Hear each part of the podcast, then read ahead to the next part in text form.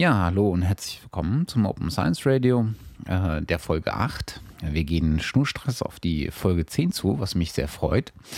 Dennoch äh, kommt es gerade, wie die Bahn so schön sagt, äh, zu Verzögerungen im Betriebsablauf. Ähm, das liegt so ein bisschen daran, dass ich äh, momentan in der heißen Phase von zwei Projekten stecke und äh, auch an der anderen Front, äh, die ich so zu beackern habe, ähm, gerade äh, etwas ja, äh, vor wichtigen Terminen stehe. Äh, deswegen hat sich äh, das hier alles ein bisschen nach hinten raus verzögert. Ich hoffe aber, dass das dann ab Mai auch wieder ein bisschen regelmäßigerer Veröffentlichungsrhythmus wird und dass wir dann auch schnell die Nummer 10 und die Nummer 20 hinter uns bringen.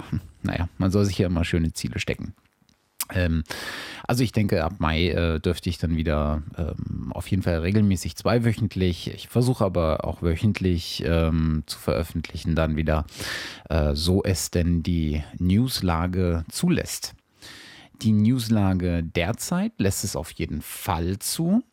Denn äh, seitdem ich das äh, letzte Mal etwas veröffentlicht habe, das war am 20. März, das ist jetzt also äh, knapp äh, oder ein bisschen über einen Monat her, da ist allerlei passiert. Ähm, dennoch will ich versuchen, äh, mich heute ein bisschen auch kurz zu fassen, also es nicht allzu lang werden zu lassen. Ich habe so ein paar Punkte auf der Liste, ähm, von denen wir aber einige sicherlich auch ähm, ja, relativ schnell abhandeln werden.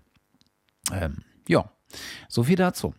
Heute starten wir mal entgegen äh, der äh, sonst äh, ja, sich eingespielten äh, Reihenfolge einfach mal äh, direkt mit dem Thema Open Access. Denn da hat sich einiges getan, beziehungsweise da hat sich äh, etwas getan, was auch zu, zu großen Diskussionen auf den jeweiligen Mailinglisten ähm, und auch in Blogposts ähm, geführt hat.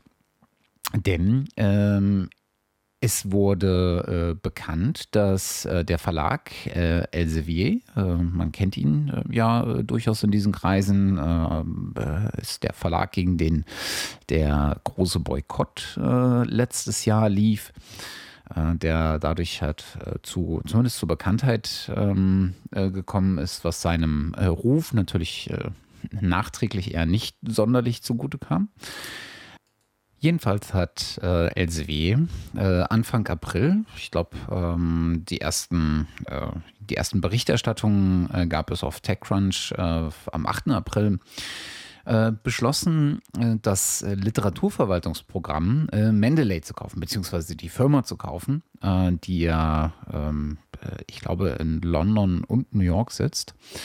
Ähm, Mendeley ist, wie schon gesagt, ein Literaturverwaltungsprogramm, äh, was äh, man sehr, sehr gut äh, halt hernehmen kann, um seine ähm, Literatur, seine referenzierte Literatur, die man in seinen eigenen Artikeln referenzieren möchte, ähm, zu organisieren. Kann man auch bestens mit den bekannten und großen und weit verbreiteten Textprogrammen verknüpfen. Also ähm, es gibt ein Plugin für Word und LibreOffice heißt das jetzt, glaube ich, also das frühere OpenOffice. Ähm, was man aber vor allen Dingen äh, damit äh, sehr, sehr gut tun kann, ist ähm, seine Referenzen und seine Paper, die man da drin archiviert hat, ähm, nicht nur ähm, äh, ja, bereitzuhalten, zu organisieren, äh, sie entsprechend als äh, Zitationsliste oder Literaturliste in seine Paper mit einfließen zu lassen, sondern man kann sie auch austauschen. Ähm, das Ganze hat also äh, so ein bisschen einen sozialen Netzwerkcharakter. Man kann sich dort äh, mit anderen Wissenschaftlern oder mit anderen Nutzern, müssen ja nicht unbedingt Wissenschaftler sein, vernetzen ähm, und kann sehen, äh, was in äh, deren äh, Referenzlisten, was in deren Literaturlisten ähm, so alles, äh, was es da so alles gibt. Und ähm, es gibt noch eine Reihe von anderen ähm, Funktionalitäten. Es gibt auch ein Bookmarklet, äh, was äh, es ermöglicht, äh, bibliografische Informationen halt von äh, Online-Bibliothekskatalogen in die eigene Bibliothek zu äh, implementieren äh, oder zu importieren. Also man konnte da äh, auch äh, bibliografische Informationen direkt von Google Scholar oder von PubMed äh, in das Programm schmeißen über, über das Bookmarklet. Ähm, der ähm, der PDF-Viewer, der dabei ist ähm, in dieser Suite, ähm, konnte halt auch dafür benutzt werden, Text zu markieren äh, und zum, äh, zum Notieren. Es gab eine ganze Reihe von Zitationsstilen, die unterstützt wurden. Ähm, man konnte, ähm, äh, was ich ein ganz nettes Feature fand, äh, man konnte bibliografische Angaben halt auch für andere Nutzer freigeben, äh, auch als äh, RSS-Feed, äh, was äh, ganz lustig ist. Also das ist ähm, recht umfangreiches ähm, äh, Angebot gewesen an, an, Techno an ähm, Technologien, ist jetzt vielleicht übertrieben, aber an Funktionen. Und äh, Mendeley hat halt immer ähm, so ein bisschen unter dem, äh, unter dem Schlagsatz äh, oder unter dem Motto gestanden, äh, auch so ein bisschen das Last.fm für die Wissenschaft zu werden. Also dieses äh, Last.fm ist ja auch so ein Netzdienst für das Hören und auch äh, das Austauschen von Musik, wobei da keine Dateien ausgetauscht werden, sondern quasi äh, Playlisten ausgetauscht werden, was man denn gehört hat. Und ähm, ja. Ähm, jedenfalls äh, hat LCW ähm, Anfang des Monats bekannt gegeben, äh, Mendeley äh, gekauft zu haben. Äh, ich habe es zuerst gelesen bei TechCrunch. Es stand ja schon ein bisschen länger im Raum. Äh, also es gab Gerüchte ähm, dass das äh, bevorstand. Ähm, wurde auch schon ein bisschen länger auf den entsprechenden Mailinglisten ähm, diskutiert, was dann äh, passieren wollen würde. Ähm, und ähm, ja, jetzt steht es fest. Ähm, ich weiß gar nicht, ob mittlerweile die, ähm, das Ganze auch ähm, publiziert wurde, aber ähm, es wurde ähm, gedeutet, ähm, dass es irgendwo zwischen 70 und 100 Millionen äh, Dollar ähm, da über den Tisch äh, gegangen sind. Und ähm, ja, jetzt ist natürlich äh, genau die Frage, also wahrscheinlich hat LCW äh, Mendeley gekauft, um so ein bisschen, ja, ich will jetzt nicht sagen, äh, Greenwashing zu betreiben, aber es war sicherlich, also offiziell war es sicherlich der, ähm, der Grund, äh, um so ein bisschen offenen, sozialeren ähm, Touch äh, mit in diesen Verlag wieder reinzubringen, der ja doch, äh, dessen Reputation äh, ja doch nach dem, nach dem äh, deutlich bemerkbaren ähm, Boykott äh, von vielen, vielen Wissenschaftlern ähm, gelitten hatte, das jetzt einfach so ein bisschen aufzupolieren. Inwieweit äh, sie das wirklich nutzen werden, äh, inwieweit sie ähm, einen offenen Charakter, den Mendeley ja jetzt hat, äh, weiterhin ähm, unterstützen oder inwiefern sich das ändern wird und in welcher Richtung das ändern wird, ähm, ist zum derzeitigen äh, Zeitpunkt fraglich, aber hoch diskutiert. Und äh, ich glaube, es gab da ähm, äh, diverse Blogposts, äh, von denen ich auch äh, bei weitem nicht alle gelesen habe. Aber ähm, vorweggenommen sei noch äh, gesagt, dass es ja nicht äh, die einzige ähm, ja, Aktion in der Hinsicht war, sondern äh, dass es ja bereits vorher auch Verlage ähm, gab, die sich Mitstreiter von Mendeley äh, oder Wettbewerber von Mendeley äh, gekauft haben. Als Beispiel sei da äh, Thomson Reuters äh, genannt, äh, die mit EndNote einen ähnlichen äh, Dienst wie Mendeley im Portfolio haben. Andere sind da die American Chemical Society, ähm, die sich Collective Wisdom ähm, unter den Nagel gerissen haben. Das ist äh, ein ähnliches äh, Referenzmanagement und ähm, ja, sie nennen sich selbst Research Productivity äh, System, ähm, die im Grunde ähm, das Ähnliche äh, erlauben, was auch äh, Mendeley im Portfolio hat, im Funktionsportfolio. Ähm, dann haben wir Nature Publishing Group, die ja, wie ich in der äh, letzten Folge berichtet habe, ähm, sich das äh, Frontiers äh, Magazine ähm, oder die Frontiers Networking Plattform äh, gesichert haben. Ja, ähm, und so hat äh, jeder große Verlag ähm, so seine äh, Tools mittlerweile äh, im eigenen Hause versammelt.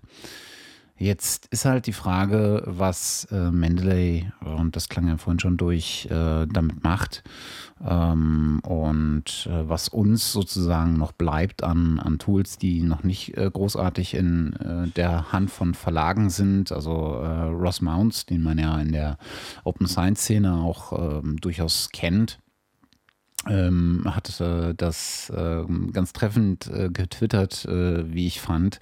Äh, der fragte nämlich, ähm, So Springer have papers, äh, Elsevier have Mandalay, ACS have Colwiz, NPG have Frontiers. where are the open tools? Na, also das ist sozusagen genau die Frage ähm, wenn, wenn diese ganzen Tools jetzt in der, ähm, in der Hand von den Verlagen sind, die mal mehr, mal weniger glaubhaft äh, an so einer ähm, Open Access, äh, Open Science ähm, Schiene auch interessiert sind, ähm, was ist dann noch das Tool, was frei von Verlagsinteressen auf dem Markt besteht? Und ähm, ich habe mir da jetzt in der letzten Zeit nochmal was angeguckt. Es gibt halt äh, noch Tools, die äh, offen sind. Ähm, da ist zum Beispiel äh, BibDesk ähm, zu nennen. Das ist jetzt äh, speziell für den Mac ähm, ein äh, offenes Projekt, was auch auf SourceForge ähm, gehostet wird und äh, dementsprechend äh, kostenfrei ist äh, zum Download. Äh, das habe ich jetzt noch nicht großartig ausprobiert, aber ich habe mich daran erinnert, dass ich äh, schon seit langer Zeit auch einen Account für Zotero habe. Und äh, Zotero ist ähm, genau das im Prinzip, was auch Mendeley ist so ein Referenzmanagement-Tool äh, ähm, zur ähm, ja, äh, zum Sammeln, Verwalten und Zitieren aus unterschiedlichen Online, aber auch Offline- und äh, PDF-Quellen. Ähm, kommt ähm, plattformübergreifend daher, ist also auf verschiedenen Betriebssystemen einzusetzen, ähm, gibt mittlerweile auch für ähm, Browser äh, dann äh, Plugins. Ähm, ich weiß auf jeden Fall, dass es eins für den Firefox und für den Chrome gibt. Ich glaube, aber auch Safari ist mittlerweile da abgedeckt. Und ähm, Zotero ist also, wie gesagt, auch so ein äh, recht umfangreiches Literaturverwaltungsprogramm, äh, unterstützt auch die Bearbeitung von bibliografischen Angaben, insbesondere ähm, von wissenschaftlichen Publikationen, ähm, erlaubt auch das Zusammenstellen von Literaturlisten. Ähm, ist meines Erachtens nicht ganz so nett gemacht wie, ähm, wie Mendeley, aber äh, durchaus ähnlich ähm, und äh, sicherlich den Blick wert. Das ist sozusagen das, was ich jetzt mal parallel dazu ausprobiere, äh, wobei es halt auch fragwürdig ist, inwiefern sich Mendeley da verändern wird. Ähm, das, was mir so, auch so ein bisschen sauer aufstößt, ist, ähm, etwas, was ähm, ähm, einer der Mendeley-User ähm, ähm, auch sagt, äh, Tim Poisson, ähm, der einen Blogpost dazu äh, geschrieben hat, um, also auch zu diesem ganzen Übernahmethema und äh, den besonders, und das kann ich sehr, sehr gut nachvollziehen, den besonders stört, dass halt Mendeley jetzt, äh, nein, dass äh, Elsevier jetzt äh, den Zugriff auf die Daten von Mendeley und damit halt auch auf die Daten äh, von Forschern und Institutionen bekommt. Und ähm, das ist äh, etwas, was ihm halt äh, wirklich sauer im Magen liegt und durchaus nachvollziehbar ist. Ähm, es ist aber, wie gesagt, es gibt nicht nur negative ähm, äh, Meinungen dazu, sondern es gibt auch äh, Leute, die da durchaus ähm, ein, äh, eine positive Erwartungshaltung daraus lesen können. Ähm, äh, vor allen Dingen natürlich auf der Seite von, von LCW. Ähm, also wer da einen Überblick ähm, von äh, drüber haben will, ähm, auch Beatrice Lugger hat äh, einen Artikel, einen zusammenfassenden Artikel äh, auf ihrem Blog äh, bei den Zalox geschrieben, ähm, äh, schreibt ja auf dem Blog Quantensprung und äh, legt dann nochmal so verschiedene, sowohl die Entwicklung da als auch verlinkt sie auf verschiedene Beiträge. Unter anderem ja auch auf den äh, Beitrag von ähm, Jason Hoyt, der äh, früher RD-Manager bei Mendeley war und seit Anfang an mit dabei war, äh, der dann Mendeley verlassen hat und äh, das Open Access Journal PeerJ äh, gegründet hat, über das ich hier vor zwei Folgen, äh, zwei oder drei Folgen berichtet habe. Ähm, und der auch einen äh, längeren Blogpost dazu geschrieben hat, ähm, warum er ähm, Mendeley verlassen hat und PJ gegründet hat und äh, was so seine Gedanken äh, zu dieser Elsevier und Mendeley-Nummer sind. Ähm, also da kann man ähm, bei Beatrice äh, Luga auf jeden Fall auch noch eine Menge Input finden. Ähm, ich ähm, stehe dem Ganzen eher ein bisschen skeptisch gegenüber. So richtig weiß ich gar nicht genau. Ist so eher so ein, Bauch, so ein Bauchgefühl. Ähm, aber äh, ja, das kommt wahrscheinlich auch so ein bisschen mit dem Namen Elsevier. Ähm, ich habe da einen äh, kurzen Beitrag von äh, Björn Brems zugelesen und äh, der hat einen sehr, sehr schönen Absatz ähm, geschrieben, der so ein bisschen auch das wiedergibt, ähm, was, was ich so im Gefühl habe. Ähm, und den will ich einfach äh, kurz als äh, Abschluss dazu nochmal mit hier reinbringen. Und zwar hat ähm, Björn geschrieben, What we see now appears to be a company, Elsevier, that is largely and rightfully vilified in the scholar community trying to use, inter alia, a popular community tool to turn the tide of bad PR. Given the track record of Elsevier, it remains to be seen how well this equivalent of Japanese whalers buying the Sea Shepherd or Exxon buying Greenpeace will work out for the firm. Das ist also ein ähm, durchaus sarkastischer ähm, Schlag in Richtung Elsevier, aber das ist halt genau auch so ein bisschen das Gefühl, was ich äh, mit mir rumtrage in Bezug auf die Sache. Aber wir werden äh, sehen, wie das Ganze sich äh, weiterentwickelt.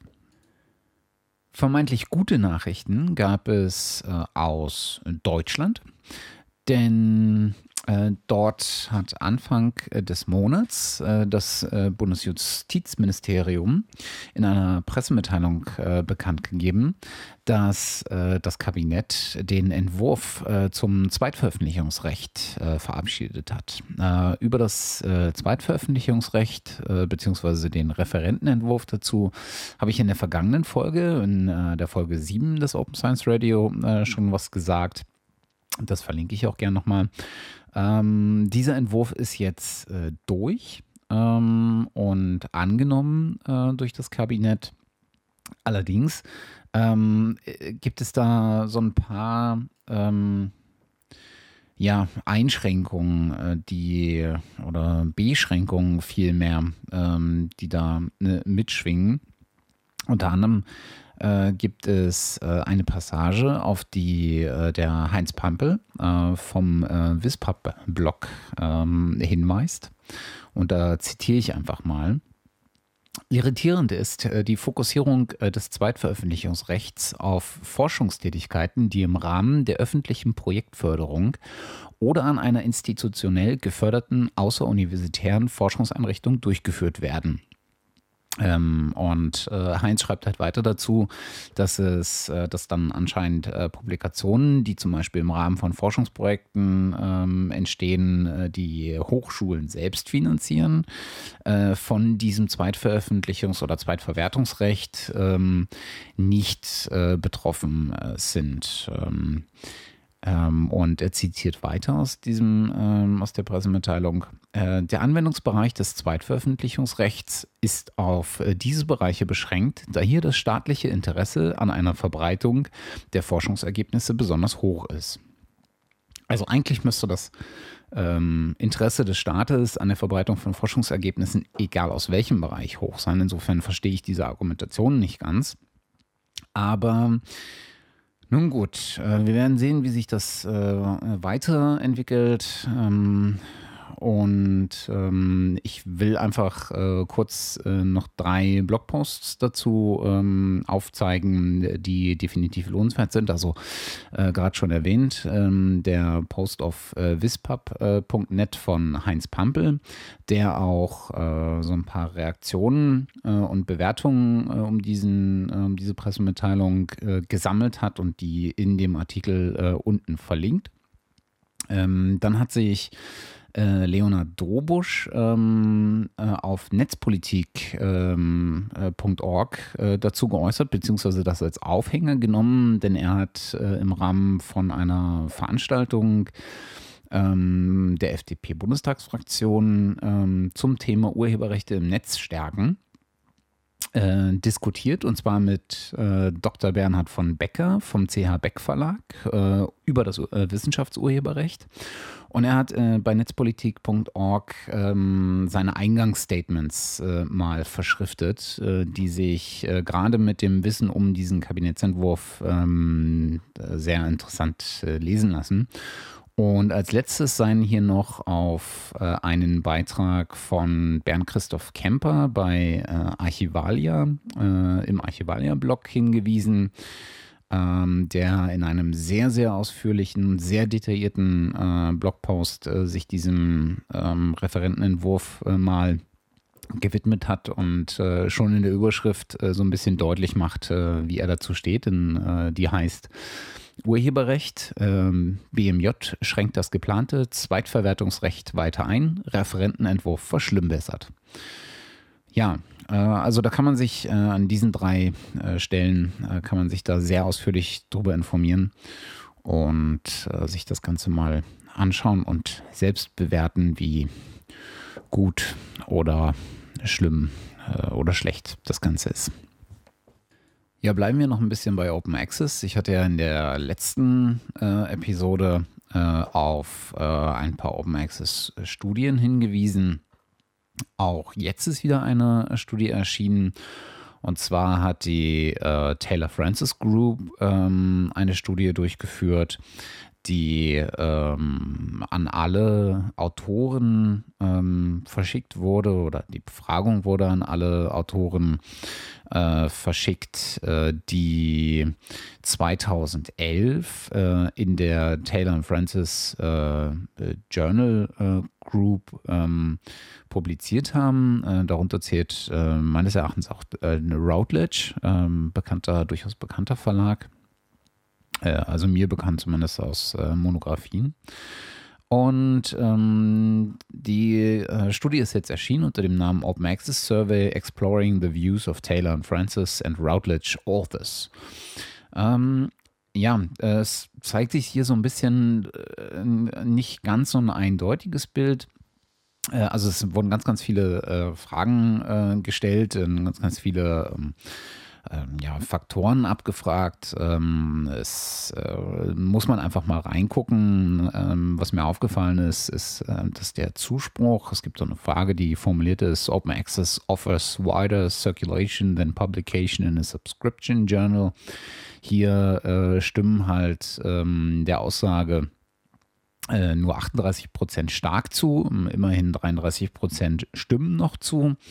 Äh, also da sind wir äh, bei äh, ja, 70 Prozent, ähm, also etwas über zwei Drittel, die dem Ganzen positiv zustimmen würden. Das könnte mehr sein, meines Erachtens, besonders der Punkt, dass man stark zustimmt. Aber naja, darauf will ich auch gar nicht hinaus, denn später in der Studie ähm, gibt es äh, etwas ganz Interessantes äh, meines Erachtens. Ähm, und da wurde ähm, so ein bisschen äh, dazu befragt, ähm, wie denn eigentlich der Grundgedanke von Open Access, nämlich nur, oder einer der Grundgedanken äh, von Open Access äh, zum Tragen kommt, nämlich nicht nur der des freien Zugangs, sondern vor allen Dingen der äh, des äh, Wiedernutzens. Ja? Also äh, das, was ähm, in der englischsprachigen äh, Literatur als Reuse ähm, ähm, äh, betitelt wird und ja mit äh, Creative Commons Lizenzen beispielsweise auch klar beabsichtigt ist. Also kommt natürlich auf die Lizenz an. Ähm, und da zeigt sich ein äh, für mich recht erstaunliches Bild ähm, und auch so ein bisschen ein unverständliches Bild. Äh, denn hier zeigt sich deutlich, dass äh, Autoren ähm, anscheinend doch ein Problem damit haben, äh, die Kontrolle abzugeben über ihre Werke. Und äh, das äh, finde ich irgendwie erstaunlich, denn ähm, also es wurde zum Beispiel gefragt, ähm, oder ein, ein Satz war, äh, My work to be reused in any way.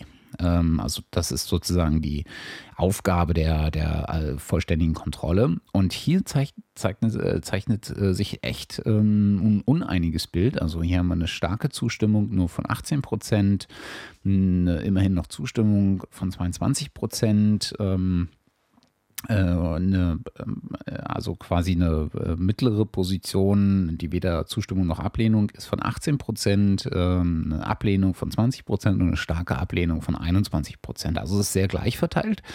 Und damit ist auf der Skala der Bewertung sozusagen auch eine Gleichverteilung. Und das verstehe ich, ähm, ja, das erschließt sich mir nicht so richtig. Also von der Methodik her schon, aber das erschließt sich mir von den Beweggründen her nicht. das sieht man auch äh, wenn man ähm, die kommerzielle äh, Nutzung gegen eine nicht kommerzielle Nutzung ähm, stellt. Ähm, und ähm, äh, hier ist auf jeden Fall ähm, eine Nutzung äh, oder die, das zur Verfügung stellen zur Nutzung in nicht kommerzieller Weise äh, bevorzugt, nämlich von äh, 34 Prozent äh, starker Zustimmung und 34 Prozent nur Zustimmung. Äh, also hier sind wir auch wieder bei 70 äh, Prozent, äh, die das Ganze bejahen, eine nicht kommerzielle Nutzung. Und dann wurde das Gegenstück abgefragt, die kommerzielle Nutzung. und hier zeichnet sich mit 43 Prozent starke Ablehnung ähm, und dann nochmal obendrauf 24 Prozent Ablehnung. Ähm, also ein sehr, sehr deutliches Bild, dass viele Autoren ähm, mit einer kommerziellen Nutzung ihrer Ergebnisse überhaupt nicht einverstanden sind. Das Ganze äh, kann man dann auch in, den, äh, in der Bewertung der einzelnen Lizenzmodelle von Creative Commons äh, sehen. Also hier ist ähm, die Lizenz äh, CC BY NCND, also die äh, Attribution Non-Commercial Known Derivatives. Ähm, das ist äh, die äh, Lizenz, die vorschreibt, äh, dass man äh, das weitergeben darf äh, unter der Kennzeichnung der Quelle äh, für eine nicht kommerzielle Nutzung und für eine Nicht-Abwandlung. Ähm, das ist die Lizenz, die mit 71% Zustimmung am meisten ähm, äh, als, äh, als, als sozusagen als Standardmodell der Veröffentlichung gewählt wurde, wohingegen ähm, äh, eine Lizenz zum Beispiel, die die kommerzielle Nutzung erlauben würde. Das ist beispielsweise die äh, CC BY, also die äh, Creative Commons Lizenz, die nur ähm, vorschreibt, dass man die Quelle ähm, deutlich macht oder kenntlich macht. Die wird nur mit 15% positiv bejaht. Also hier zeichnet sich einfach ein Bild in dieser Studie, dass die ähm, Weiternutzung ähm, doch erheblich eingeschränkt ist, besonders die Weiternutzung in kommerzieller Art und Weise. Und genau das ist der Punkt, an dem mein Verständnis auch so ein bisschen aufhört, weil ich verstehe die Beweggründe nicht. Meines Erachtens war, ist einer der großen Chancen für einen, äh, auch für einen, für einen wissenschaftsgetriebenen, äh, getriebene positive Fortentwicklung einer Gesellschaft, die das wissenschaftliche Ergebnisse äh, äh, den Transfer in die Wirtschaftswelt erfahren, also in äh, Produkte ähm, irgendwann ähm, gebracht werden, die am Markt existieren können und die äh, nur so auch der Gesellschaft ähm, zur Verfügung stehen. Ähm, und genau also an dem Punkt verstehe ich halt nicht, warum die Einschränkung da ist, dass ähm, die wissenschaftliche oder dass die Nutzung äh, im kommerziellen Rahmen äh, nicht gegeben ist. Ähm, das ist auch so ein bisschen die äh, Argumentation die wir bei äh, in den vergangenen äh, Wochen in Open Data Projekten äh, des Bundes sahen. Ähm, es wurde ja ähm, eGov Data, glaube ich, gelauncht, äh, die ähm, äh, ja ähm, nicht nur nicht die Creative Commons äh, Lizenzmodelle äh, nutzen, sondern eine eigene äh, Lizenz äh, geschaffen haben. Äh, die Deutschland-Lizenz ähm, muss ich nochmal genauer nachschauen. Und auch da war im Vorfeld des Launches schon eine Diskussion, ob ähm, Non-Commercial Use überhaupt ähm, eingeschränkt werden sollte, weil es ist ja in der Tat äh, Sinn und Zweck, wenn äh, Daten äh, veröffentlicht werden, diese auch äh, Unternehmen äh, zur Verfügung zu stellen, die dann wiederum innovative und intelligente Produkte darum strecken. Und genau das verstehe ich halt äh, bei vielen Wissenschaftlern nicht, warum da eine ähm, Vorbehalt gegenüber ähm, fi ähm, ja, finanzieller Nutzung besteht. Naja. Ähm, das ist jedenfalls, äh, war für mich vielleicht nicht erstaunlich, aber nochmal augenöffnend. Also ich kann es durchaus empfehlen, da mal reinzuschauen in diese Studie. Ähm, das PDF verlinke ich dazu. Und ähm, dann äh, sollte man sich, äh, glaube ich, einfach äh, selber dazu ein äh, Bild geben. Ähm, ähm, nochmal zur, zur äh, ein kleiner Teaser in eigener äh, Funktion. Ähm, dieses Blog hier, beziehungsweise dieser Podcast hier, äh, wie auch alle meine anderen Podcasts, äh, steht äh, beispielsweise unter einer Creative Commons ähm, CC by SA äh, Lizenz, also die Lizenz, die nur vorschreibt, äh, dass die Quelle genannt wird, namentlich und das unter gleichen Bedingungen weitergegeben wird. Ähm, also hier ist auch ein, beispielsweise wäre hier auch eine Abwandlung oder auch eine kommerzielle Nutzung äh, dieses Podcasts äh, möglich. Also äh, sollte es irgendwann mal so hochqualitativ werden, dass irgendein Radiosender, der zwischenzeitlich auch Werbung spielt, äh, hier was von äh, sich nehmen will, dann äh, ist mir das auch recht. Ähm, naja. So denkt vielleicht nicht jeder, oder ich vermisse da irgendeinen ähm, Punkt, der mir noch nicht so ganz klar ist. Ähm, ja, gern in die Kommentare, falls da irgendwas an Redebedarf ist. Ja, ähm, kommen wir äh, als Abschluss aus dem Bereich Open Access ähm, zu, nochmal zu einem der großen Verlage, nämlich zur Nature ähm, Publishing Group. Ähm, dort gab es ein ähm, Special, eine äh, Spezialausgabe des Nature Magaz äh, Magazins, ähm, die sich unter anderem oder die sich vor allem ähm, der Zukunft des wissenschaftlichen äh, Publizierens gewidmet hat. Ähm, das Ganze ist erschienen unter The Future of Publishing, a New Page und ähm, ähm ist kurz notiert auf der Website mit uh, A Special Issue of Nature looks at the transformation taking place in scientific publishing. Das sei also hier eindeutig nochmal empfohlen. Das ist eine ganz Reihe von Artikeln, äh, die in diesem Special erschienen sind, äh, die alle online zu finden sind äh, und einiges an interessanten Informationen bereithalten. Ja, kommen wir einfach zum nächsten großen Themenkomplex, äh, Open Science. Äh, wir bleiben aber bei der Nature Publishing Group. Die haben nämlich äh, Anfang April äh, bekannt gegeben in einer Pressemitteilung, dass es äh, ein, ähm, in Zukunft ein äh, Datenportal geben wird für wissenschaftliche Daten aus dem Hause Nature Publishing. Und äh, was man mit dieser, mit diesem Datenportal ähm, gerne machen würde, ist, dass es, äh, dass man äh, dort ähm, ja, Datensätze, wissenschaftliche Datensätze äh, offen und äh, unter Open Access äh, zur Verfügung stellt. Das Ganze wird äh, starten im äh, Frühling 2014 und ist wohl äh, offen ab 2000, ab Herbst 2013, also ab Herbst dieses Jahres kann man dort seine Datensätze einreichen.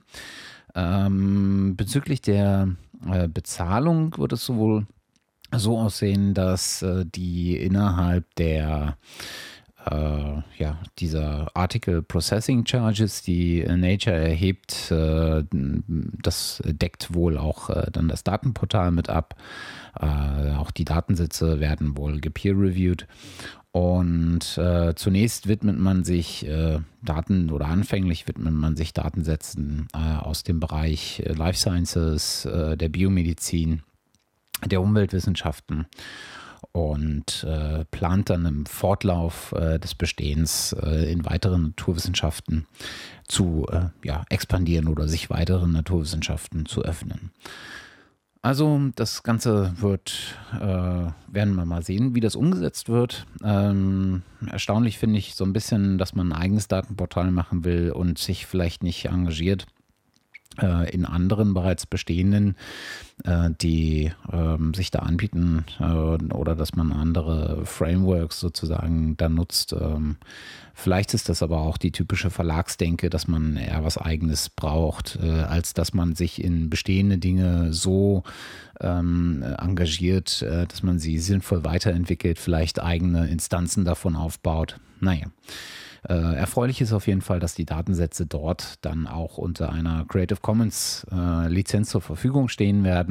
Äh, abzuwarten ist natürlich, was für eine Lizenz da genommen wird. Auch da wird es wieder äh, die Diskussion äh, im Raum stehen, ob es sie geben wird, werden wir sehen, aber Sie steht auch da wieder im Raum, äh, ob äh, Creative Commons dann als äh, Non-Commercial oder Commercial oder Non-Derivative oder ob es erlaubt ist, davon auch ähm, Abwandlungen zu publizieren oder zu erstellen.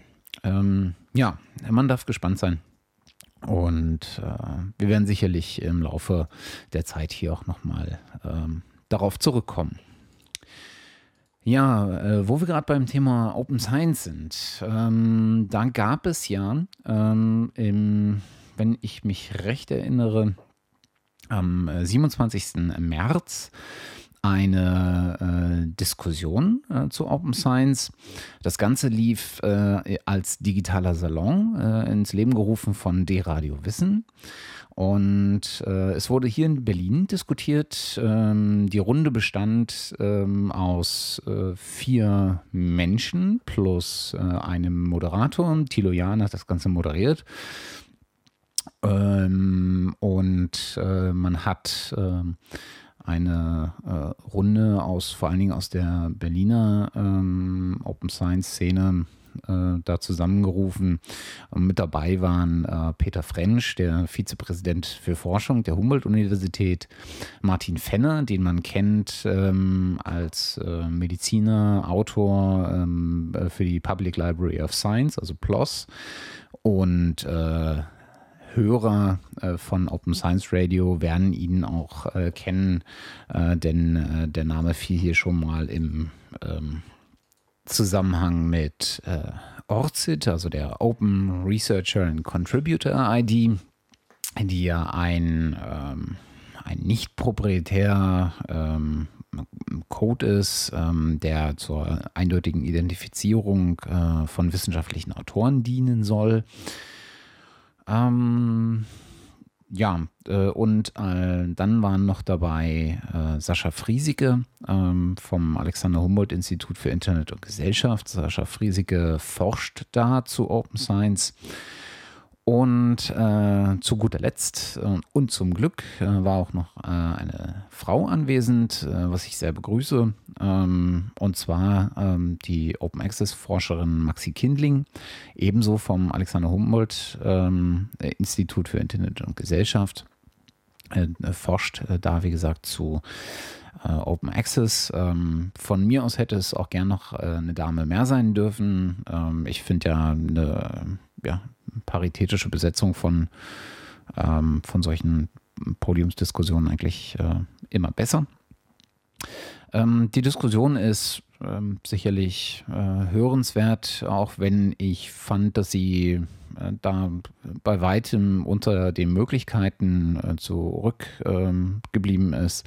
Also meines, für meinen Geschmack hätte man da wesentlich mehr ähm, ja, praktisch äh, orientiert rangehen können und einfach äh, vielleicht auch so ein bisschen die Begeisterung für das Thema äh, mehr transportieren können.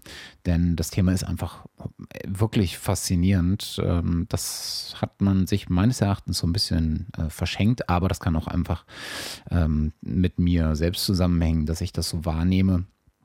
Ähm, ja, äh, da ist, wie gesagt, das Hör Reinhören äh, empfohlen. Äh, das, der Beitrag steht auch noch äh, online äh, wurde am 31.03. veröffentlicht. Ich verlinke sowohl mal den Artikel dazu, der aber recht kurz ist, und als auch die ähm, Audiodatei, die MP3 als äh, Direktlink. Ja, das soll zum Thema Open Science heute auch schon wieder gewesen sein. Äh, als letztes äh, oder als vorletztes eigentlich darf natürlich auch äh, das Science Crowdfunding äh, nicht fehlen. Auch da äh, heute nochmal ein Blick äh, auf die deutsche Science Crowdfunding Plattform sciencedata.de. Ähm, da ist einiges passiert. zum einen gab es ein erfolgreiches Projekt und zwar das äh, Projekt Parasiten Nano Shuttle vom äh, Ernst Jungscher. Der äh, Ernst ist ähm, Masterstudent an der Universität in Dresden, an der Technischen Universität in Dresden und äh, schreibt wohl seinen Master, plant seinen Master und äh, möchte gerne äh, die äh, Möglichkeiten der konfokalen Mikroskopie in Hamburg nutzen und bat deswegen um Unterstützung äh, für die Fahrten von Dresden nach Hamburg, um äh, dieses äh, Mittel, dieses Instrument der äh, konfokalen Mikroskopie für sich nutzen zu können und für die Ergebnisse seiner Masterarbeit nutzen zu können. Das äh, wurde erfolgreich finanziert. Ähm, da hatte er äh, gebeten um 600 Euro insgesamt, die da für die Fahrtkosten wohl auflaufen und hat 632 Euro erzielen können. Herzlichen Glückwunsch von der Seite. Ähm, des Weiteren äh, gibt es ähm, auch neue Projekte. Es gibt äh, ein Projekt, ähm, das gerade in der Aktivierungsphase ist. Das heißt also, man kann noch nicht äh, dort spenden, sondern es geht vor allen Dingen erstmal darum zu äh, signalisieren, äh, dass man dieses Projekt unterstützen würde. Und in diesem Projekt geht es um die Erstellung einer äh, Studie, die, ähm, die sozusagen die Lebenssituation junger Menschen in Deutschland äh, beschreiben soll äh, und daraus äh, ableitend äh, politische Forderungen ähm, formulieren soll, die dann als Grundlage für die Verbesserung der Lebenssituation äh, dienen sollen. Ähm, es geht vor allen Dingen hier auch um ähm, äh, ja, darum eine, eine, Interessensvertretung äh, für diese Interessen dieser äh, Gruppe von Menschen äh, zu formulieren, die sonst äh, eher unkoordiniert äh, ihre Interessen äußern. und das Besondere der Studie ist, wie ich das gelesen habe, dass sie von nicht nur sich um die Anliegen junger Menschen dreht, sondern weil sie auch von jungen Menschen selbst erstellt wird. Und ähm, da äh, kann man zum derzeitigen Zeitpunkt signalisieren, dass man hier eine Finanzierung äh, ins Auge fasst. Also kann man erstmal Fan werden. Und wenn äh, 25 Fans erreicht sind, dann wird dieses Projekt zur Finanzierung freigegeben. Derzeit stehen wir bei 22.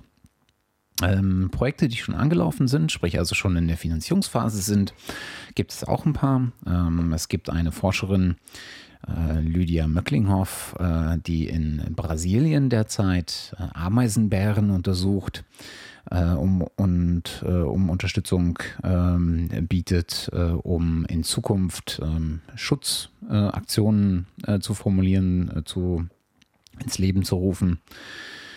Dann gibt es ein äh, Projekt hier aus Berlin, äh, das sich nennt Skyglow äh, und vom äh, Christopher Küber kommt.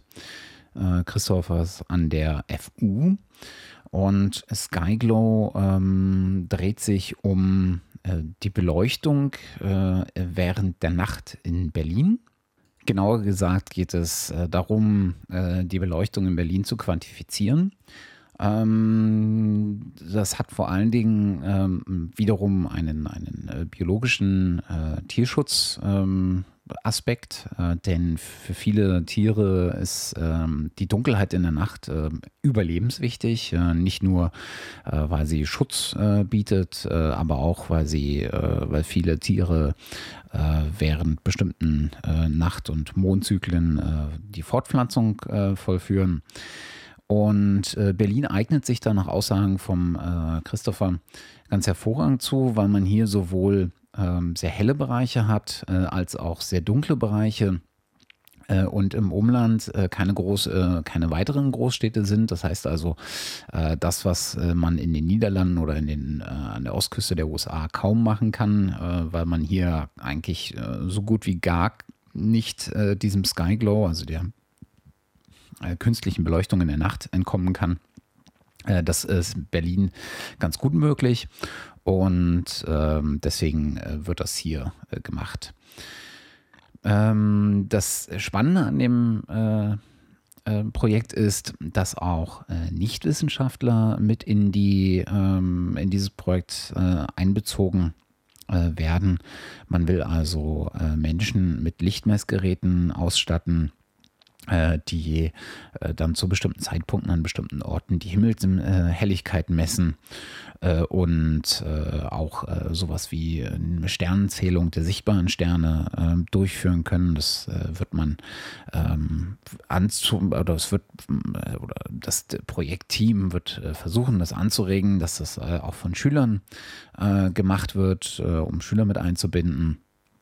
Aber ähm, äh, es ist nach wie vor äh, auch der Plan, dort äh, interessierte Nichtwissenschaftler einzubilden, auch abseits äh, von, von Schülern, ähm, da hier die Anzahl der äh, ja, Lichtmessgeräte ähm, aber begrenzt ist, äh, wird also das Los entscheiden, wer da dann daran teilnehmen kann. interessanter Gedanke, schön, dass hier auch ähm, Nichtwissenschaftler mit eingebunden werden sollen. Und ähm, da sollte man auf jeden Fall äh, mal überlegen, ob man da nicht ein bisschen Unterstützung leistet. Ja, dann gibt es noch zwei äh, weitere Projekte, die, auf die ich aber gar nicht äh, näher eingehen ähm, möchte. Es gibt noch ein äh, Projekt von Claudia Zimmer äh, und äh, weiteren ähm, Projektteammitgliedern, ähm, was sich nennt Facebook für Fische. Ähm, und ähm, letztendlich geht es darum, äh, dass Fische ähm, komplexe soziale Netzwerke bilden und äh, dass den äh, Forschern erlaubt wird, äh, diese, ihre Forschung äh, in diesem Bereich auch äh, direkt in der Natur innerhalb dieser äh, sozialen Netzwerke oder mit diesen so, äh, sozialen Netzwerken, sprich also mit den äh, Untersuchungsobjekten äh, durchzuführen ähm, und äh, da mal ein bisschen zu untersuchen, wie eigentlich oder was eigentlich so ein grundlegendes Verständnis von sozialer Interaktion bedeutet. Ähm, das Geld wiederum geht hier der ähm, vor allen Dingen auch wieder der, den Reisekosten und Unterbringungskosten ähm, äh, zugute. Denn äh, das Ganze wird, wenn ich das richtig gesehen habe, in äh, Mexiko äh, stattfinden.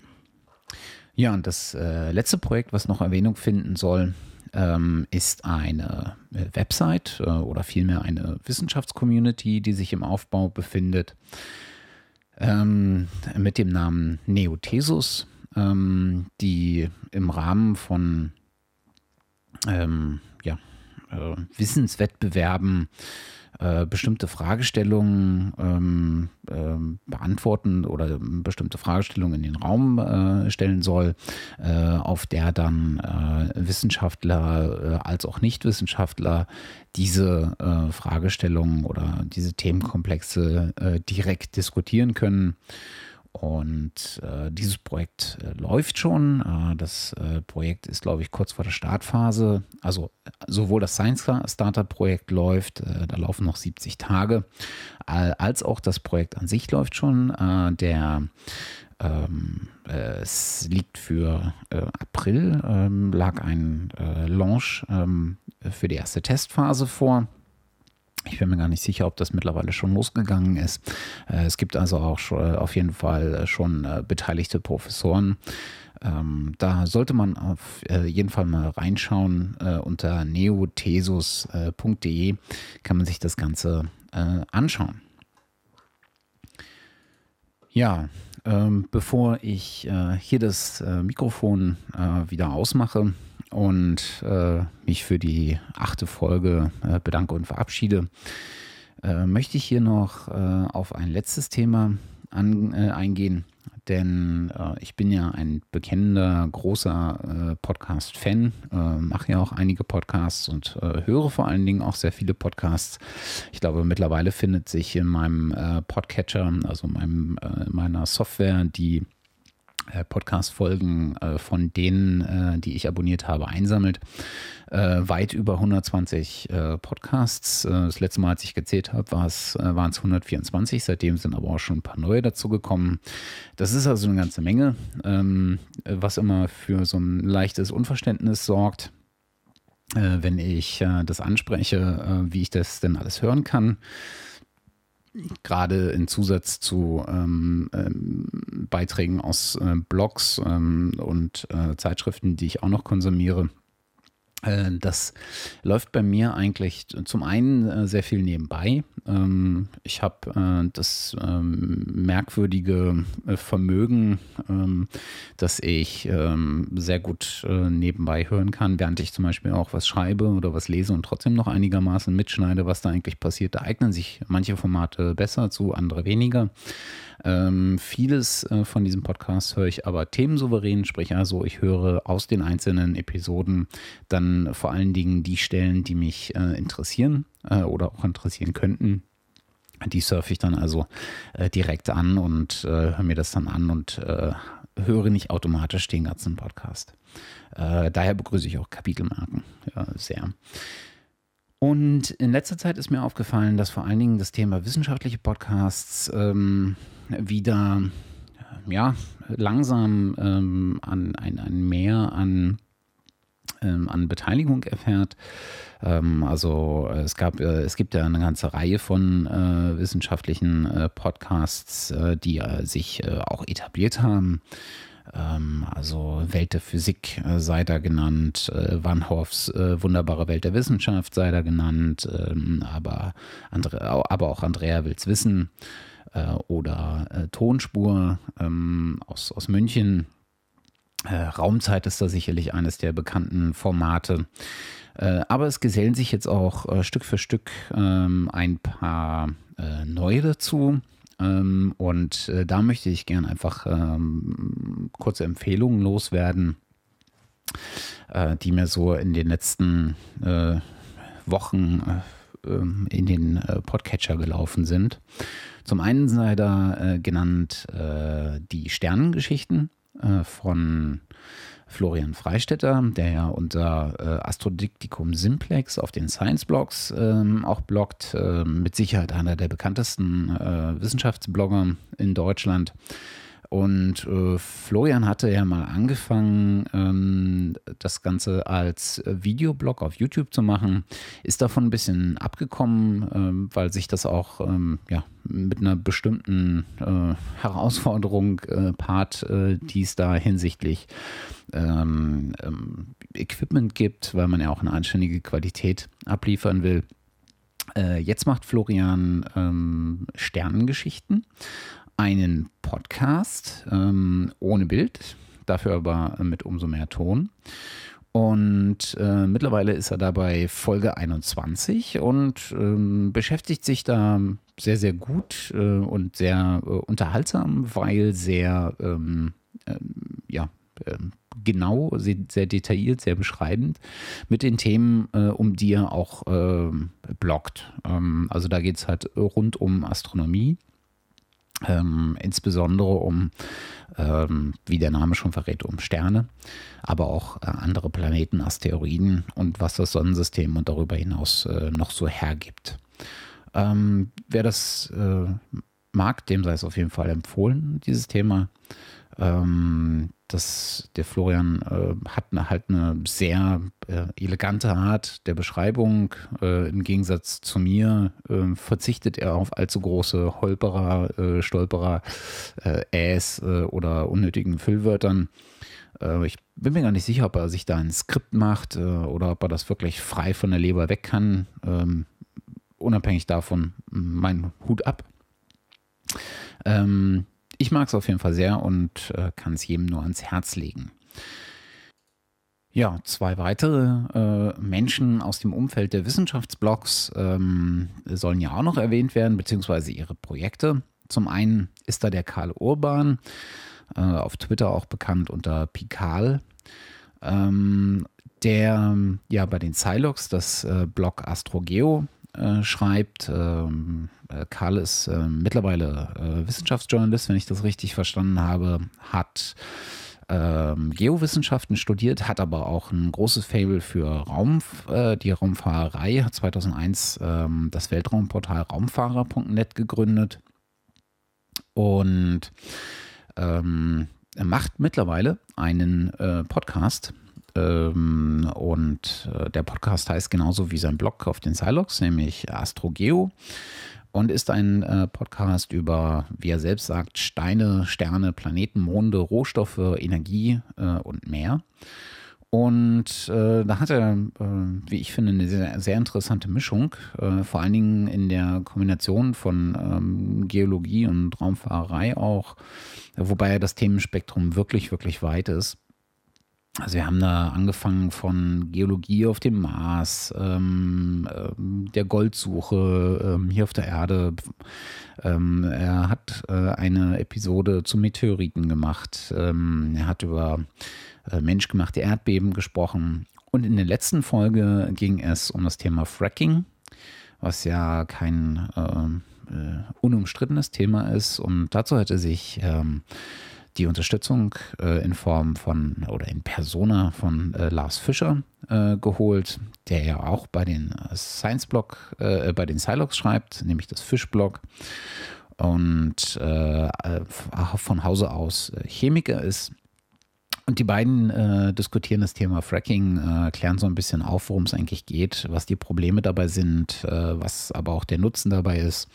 Und ich finde gerade in der Zweierkombination äh, ist das sehr angenehm zu hören, sehr informativ, äh, ohne groß populistisch zu werden. Ähm, aber auch ähm, wenn äh, der Karl äh, das alleine macht äh, oder mit ähm, wechselnden Gesprächspartnern, ist das generell eigentlich sehr interessant. Äh, da dürfte ruhig ein bisschen mehr kommen, aber solange was kommt, äh, ist, kann, kann ich da zufrieden sein. Ja, äh, eben jener Lars Fischer, der auch in der aktuellen Astrogeo-Folge zu Fracking zu finden ist, ähm, ist jetzt auch unter die, ähm, tja, audiovisuellen äh, inhaltsschaffenden Menschen äh, gegangen, denn äh, er hat ein kleines äh, ja, Videoprojekt gestartet unter dem Namen Wir werden alle sterben.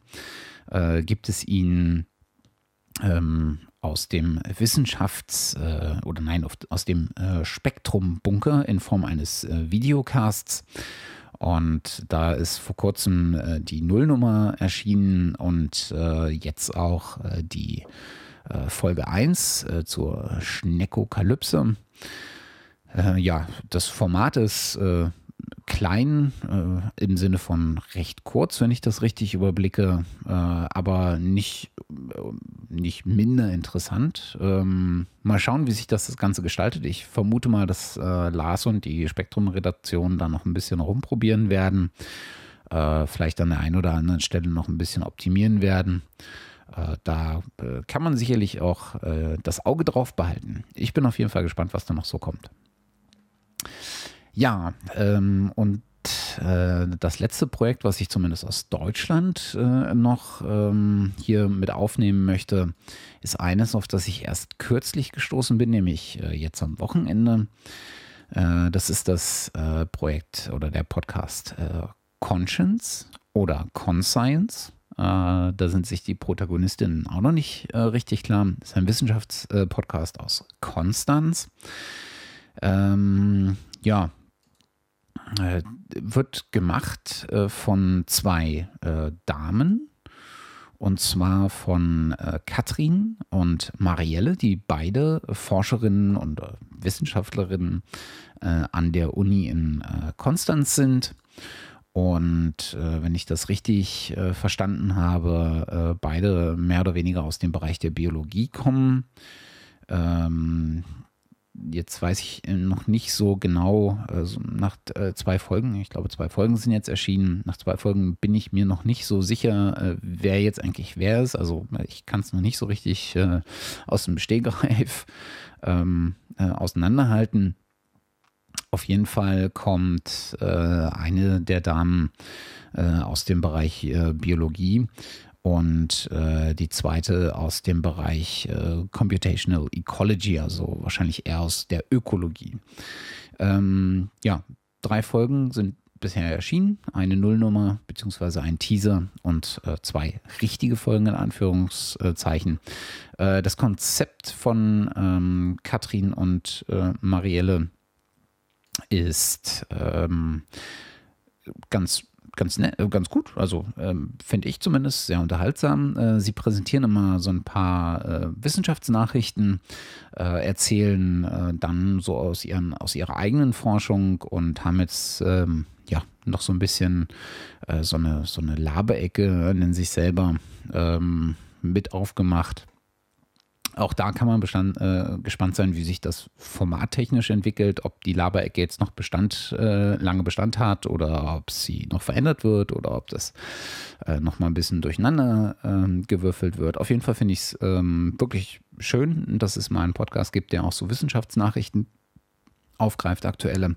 Besonders natürlich ähm, mit auch äh, Bezug auf die Universität Konstanz, wo die beiden arbeiten. Und ähm, ja, gern mehr davon. Also sowohl vom äh, Conscience äh, Podcast äh, als auch von äh, Wissenschaftspodcasts allgemein. Da kann die Welt nicht äh, genug von haben. Ja, das Projekt beziehungsweise der Podcast, mit dem ich heute beschließen möchte, ist mal einer außerhalb der deutschen Grenzen. Und zwar, und meine Güte, ähm, und zwar aus Österreich, so rum muss es heißen. Äh, es geht um äh, Murstrom. Äh, Murstrom ist ein Interview-Podcast von Stefan Karsberger und Mark.